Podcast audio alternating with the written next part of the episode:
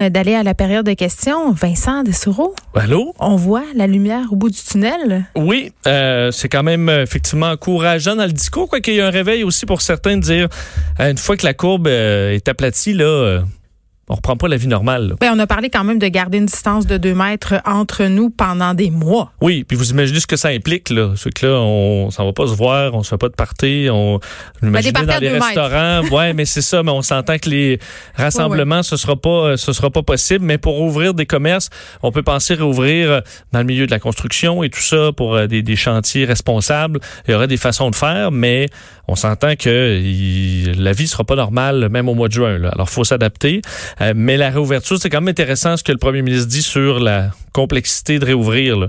Donc, euh, oui, parce qu'on est pressé, on veut réouvrir rapidement les commerces, l'économie souffre, mais évidemment, on ne pourra pas tout rouvrir ça. Il parlait notamment, euh, il faudra gérer justement les enfants, les transports en commun, il faudra savoir préserver ce fameux 2 mètres-là. Donc, il faudra faire ça quand même avec parcimonie et y aller avec discernement. Exact. Alors ça, c'est quand même complexe. Ça montre que les questions, mais que le travail se fait. Je pense que l'objectif, c'était de rassurer les gens dans le milieu des, des, des entrepreneurs et tout ça, de dire on s'en occupe, là. on est là-dessus, mais c'est pas simple et on, on, on travaille d'arrache-pied pour améliorer euh, les choses.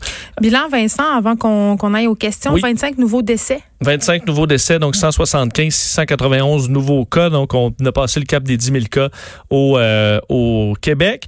49 euh, nouvelles hospitalisations, donc 632 et aux soins intensifs, plus 17. On sait qu'hier, c'était stable.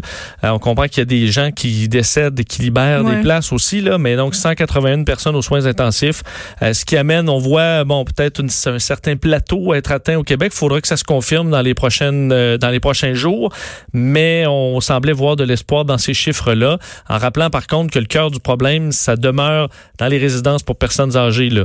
Et euh, je pense que monsieur monsieur Legault voulait euh, nous nous motiver là à sauver nos personnes âgées. Je pense qu'on pourrait revenir tout de suite au point de presse parce que Daniel Mécan en ce moment qui s'exprime par rapport à la situation très très préoccupante dans nos CHSLD également le matériel de protection à la grandeur là, des CHSLD, des résidences personnes âgées, et on dépiste de façon prioritaire et de façon systématique dans les milieux de vie des personnes âgées et vulnérables. On le dit actuellement, nos centres hospitaliers, ils prennent en charge moins de personnes infectées que ce qu'on avait prévu, et ça, c'est une bonne nouvelle, hein, parce que la, la grande majorité des personnes n'ont pas besoin d'être hospitalisées. Alors, c'est une bonne nouvelle et ça démontre, comme on le dit depuis euh, quelque temps, que nos efforts là, comme population ont porté fruit. On en est très, très reconnaissant. Alors, on vit une situation euh, qui est meilleure euh, à cause des efforts de notre population. Mais ça nous donne aussi une certaine marge de manœuvre. Et c'est pour ça que cette situation-là m'a amené à contacter plusieurs partenaires. J'ai d'abord, comme je l'ai dit en début de semaine, parlé aux présidents directeurs généraux de tous les établissements du Québec. J'ai parlé aux fédérations des médecins spécialistes et des médecins de famille. J'ai aussi parlé à la Fédération euh, interprofessionnelle du Québec, hein, les infirmières, les inhalothérapeutes et pour qu'on utilise les ressources en milieu hospitalier, qu'on les déplace vers les CHSLD et les autres milieux de vie. Alors ça, c'est en cours euh, actuellement. On parle de 450 médecins qui vont être mis à contribution immédiatement. Il va y avoir également des infirmières et des infirmiers, la présidente de la FIC me le confirmait, des préposés aux bénéficiaires qui vont venir en renfort et aussi des gestionnaires. Alors, on a lancé un appel par l'initiative Je contribue, vous vous en souvenez, et on a convaincu 500 infirmières de se réinscrire au, tableau de l'Ordre des infirmières et infirmiers du Québec. Alors, c'est une opération qui est de redéploiement massif, qui est actuellement en marche, et ça, ça va nous permettre d'avoir des équipes, et ça c'est fondamental dans la situation actuelle, des équipes dédiées par établissement faut que les gens se promènent entre établissements et par unité. Ça aussi, c'est fondamental que ce soit les mêmes personnes qui interviennent auprès de nos personnes aînées, par unité, par établissement, par zone froide, par zone chaude aussi. Alors, c'est pour ça qu'il faut ajouter du personnel pour nous donner la possibilité d'avoir ces équipes dédiées, ce qui va faire toute la différence, ce qui est en train de se mettre en place, qui est déjà fait même euh, dans certains CHSLD, notamment ceux qui sont en éclosion. Alors, on va effectivement aussi faire des dépistages systématiques des aînés et du personnel en CHSLD et dans les autres milieux de vie. Ça également, c'est une mesure très importante. On veut que nos milieux soient sécuritaires pour les résidents et pour le personnel. je vais terminer en vous disant un mot sur les familles. Les familles de ces personnes, on ne les oublie pas, on vous oublie pas. On sait que vous êtes inquiet, on veut vous rassurer, mais on veut aussi s'assurer que vous soyez informés de façon soutenue de la santé de vos proches. Alors, ça, c'est un, mot d'ordre qu'on a donné à tous nos CHSLD, nos milieux de vie, d'appeler, de tenir les familles au courant de ce qui se passe au niveau de la santé de leurs proches. Alors, moi, ce que je veux vous dire en terminant, c'est qu'on veut protéger, protéger nos aînés et on veut protéger ceux qui ont construit notre Québec. C'est une valeur fondamentale pour nous et nous allons tout faire pour protéger nos aînés. Merci. Merci. Alors, il nous reste une vingtaine de minutes pour euh, la période des questions en français, donc en limitant, dans la mesure du possible, la durée de vos interventions. Nous allons débuter avec Hugo Lavallée de Radio-Canada. Oui, bonjour. Euh, concernant la situation spécifique du CHSLD Sainte-Dorothée à Laval, on a entendu des allégations assez troublantes émerger au cours des dernières heures. Des représentants syndicaux qui disent que des employés avaient des symptômes, qu'ils l'avaient signalé à leur employeur, qu'on leur a quand même demandé de se présenter au travail. Des gens qui évoquent euh, du un manque d'équipement. une infirmière qui racontait sur les médias sociaux avoir été envoyé en renfort, mais qu'une fois sur place, on ne l'avait pas aidé, on ne l'a pas formé. Euh, est-ce que cette situation-là est normale? Est-ce qu'il y a des mesures spécifiques qui doivent s'appliquer dans ce CHSLD-là précisément? Oui, euh, effectivement. Et je pense que Monsieur Dr Arruda va parler d'enquête épidémiologique qu'il va falloir faire. Et je vais lui donner la parole tout de suite après, euh, parce que c'est très important de voir qu'est-ce qui s'est passé au CHSLD Laval, mais Maintenant, et même c'est commencé depuis euh, le début, on a ajouté du personnel. On a ajouté 70 personnes au CHSLD Laval, des infirmières, des préposés aux bénéficiaires, des gestionnaires. Alors, il y a toute une équipe additionnelle qui est venue euh, prêter main forte au CHSLD Laval, parce que c'est ça qu'il faut faire, comme je l'expliquais euh, il, y a, il y a quelques minutes. Il faut ajouter du personnel pour pouvoir dédier des équipes dans chaque unité il ne faut pas non plus que les gens se promènent d'un établissement à l'autre. Et c'est ce qu'on fait actuellement au CHSLD Laval. Mais quant à la situation qui s'est passée, moi, je l'ai dit euh, dans le passé, et c'est toujours la même consigne. Des gens qui sont symptomatiques ne peuvent pas aller au travail. Alors, quand on est symptomatique, on n'est pas au travail. Peut-être un peu pour documenter la situation. Là, premièrement, il faut comprendre qu'il y a aussi une notion qui est quand même assez récente, qui avait été donnée comme hypothèse, mais des personnes qui sont asymptomatiques qui peuvent avoir la maladie. Il y aurait même des personnes âgées asymptomatiques qui auraient eu des tests qui, qui, qui sont la maladie. Premièrement, ce que je tiens à vous dire, c'est clair qu'on va envoyer une équipe d'investigation pour revoir toutes ce qui est arrivé dans ce centre-là, voir quel est le premier cas, quels étaient les, les travailleurs de la santé qui étaient présents, faire ce qu'on appelle une vraie enquête épidémiologique pour tirer des leçons de cette histoire-là. Mais c'est sûr que, en attendant d'avoir cette enquête-là terminée, les actions sont mises en place. Les actions sont mises en place pour le, gérer. Je veux quand même rapporter, et, d'autres gériatres l'ont dit, c'est pas parce qu'on a été infecté, même à un certain âge, qu'on va nécessairement mourir de cette maladie-là. Il faut pas penser que toutes les personnes qui vont avoir été en CHSLD infectées avec un test vont, vont mourir. Souvent, les personnes qui décèdent, malheureusement, c'est des gens qui ont des conditions déjà sous-jacentes. Donc, est-ce que... Et, ça, euh, en testant tout le monde aussi dans les centres, ça va nous permettre de mieux estimer quel est le risque des gens et quelles sont les conditions qui vont faire que certaines personnes vont décéder ou pas. On sait que l'âge est un facteur important. On sait que les comorbidités sont importantes. Donc, ça pour vous dire que dans le fond, on met les mesures en place, indépendamment de l'enquête. On va faire ça. et donc, mais on va enquêter sur cet, épisode et d'autres, s'il y en a d'autres qui s'installent au Québec. Rapidement, sous question. Oui, on a entendu euh, de façon plus générale concernant les CHSLD, des médecins qui pratiquent dans ces établissements au cours des dernières heures dire, euh, dans certains cas, il vaut mieux se préparer psychologiquement. le mal est fait. Il va y avoir des décès en nombre important dans certains établissements. Euh, est-ce que vous partagez cette inquiétude-là? Ben, écoutez, c'est sûr que euh, on, voit la, situation, ce que ce qu'on voit dans la proportion de décès, c'est près de 50 des décès. Là, on en a 175 euh, qui sont des personnes qui euh, euh, sont dans des CHSLD. Alors, c'est ce qu'on dit aujourd'hui, c'est ce qu'on fait depuis le début, mais là, on renforce encore plus.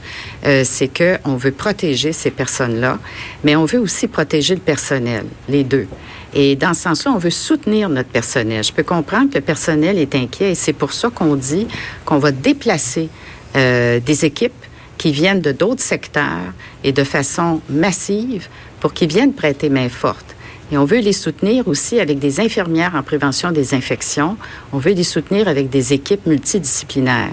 Alors, moi, ce que je dis, c'est que la situation, on y voit et euh, on va s'assurer que tout est fait pour avoir une organisation la meilleure possible pour protéger notre personnel, mais surtout protéger aussi nos personnes aînées.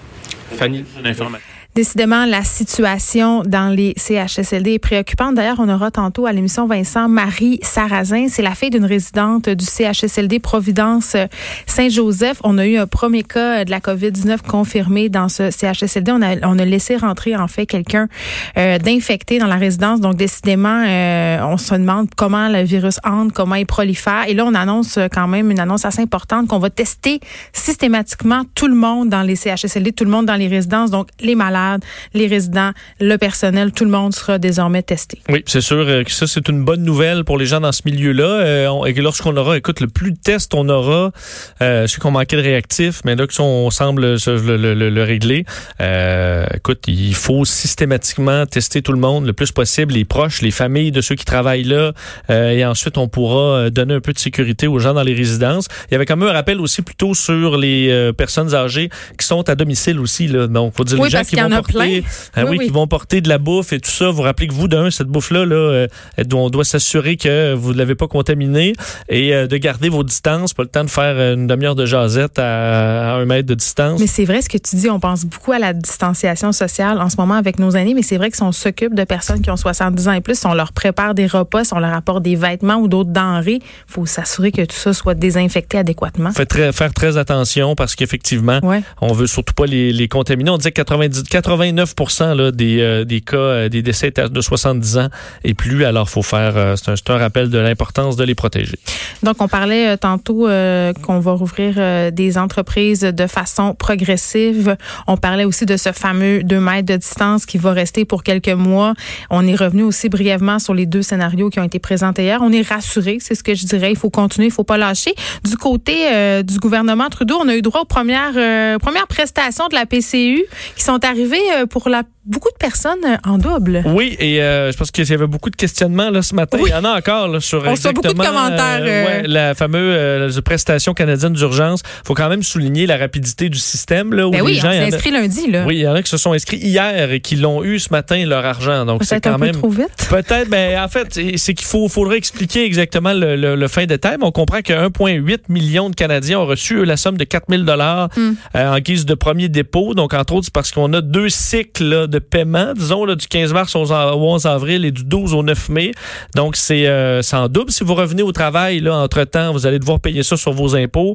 Euh, alors, il y a C'est pas de l'argent qu'il faudra dépenser aussi si on était euh, payé en trop. Là, le gouvernement va vouloir avoir son argent. Ne partez pas en peur. Absolument. Si vous avez eu 5 000 euh, donc il y en a qui ont, il semblait peut-être y avoir des erreurs de système. On va, ça, on sait pas de l'argent qui va vous être donné. C'est pas le temps d'aller perdre la tête sur le panier bleu. Là. Effectivement. Quoi que c'est mieux de le faire sur le panier bleu qu'ailleurs. Mais effectivement, alors prenez partez pas en peur, mais effectivement, les, euh, si vous avez reçu plus d'argent, c'est pas nécessairement une anomalie.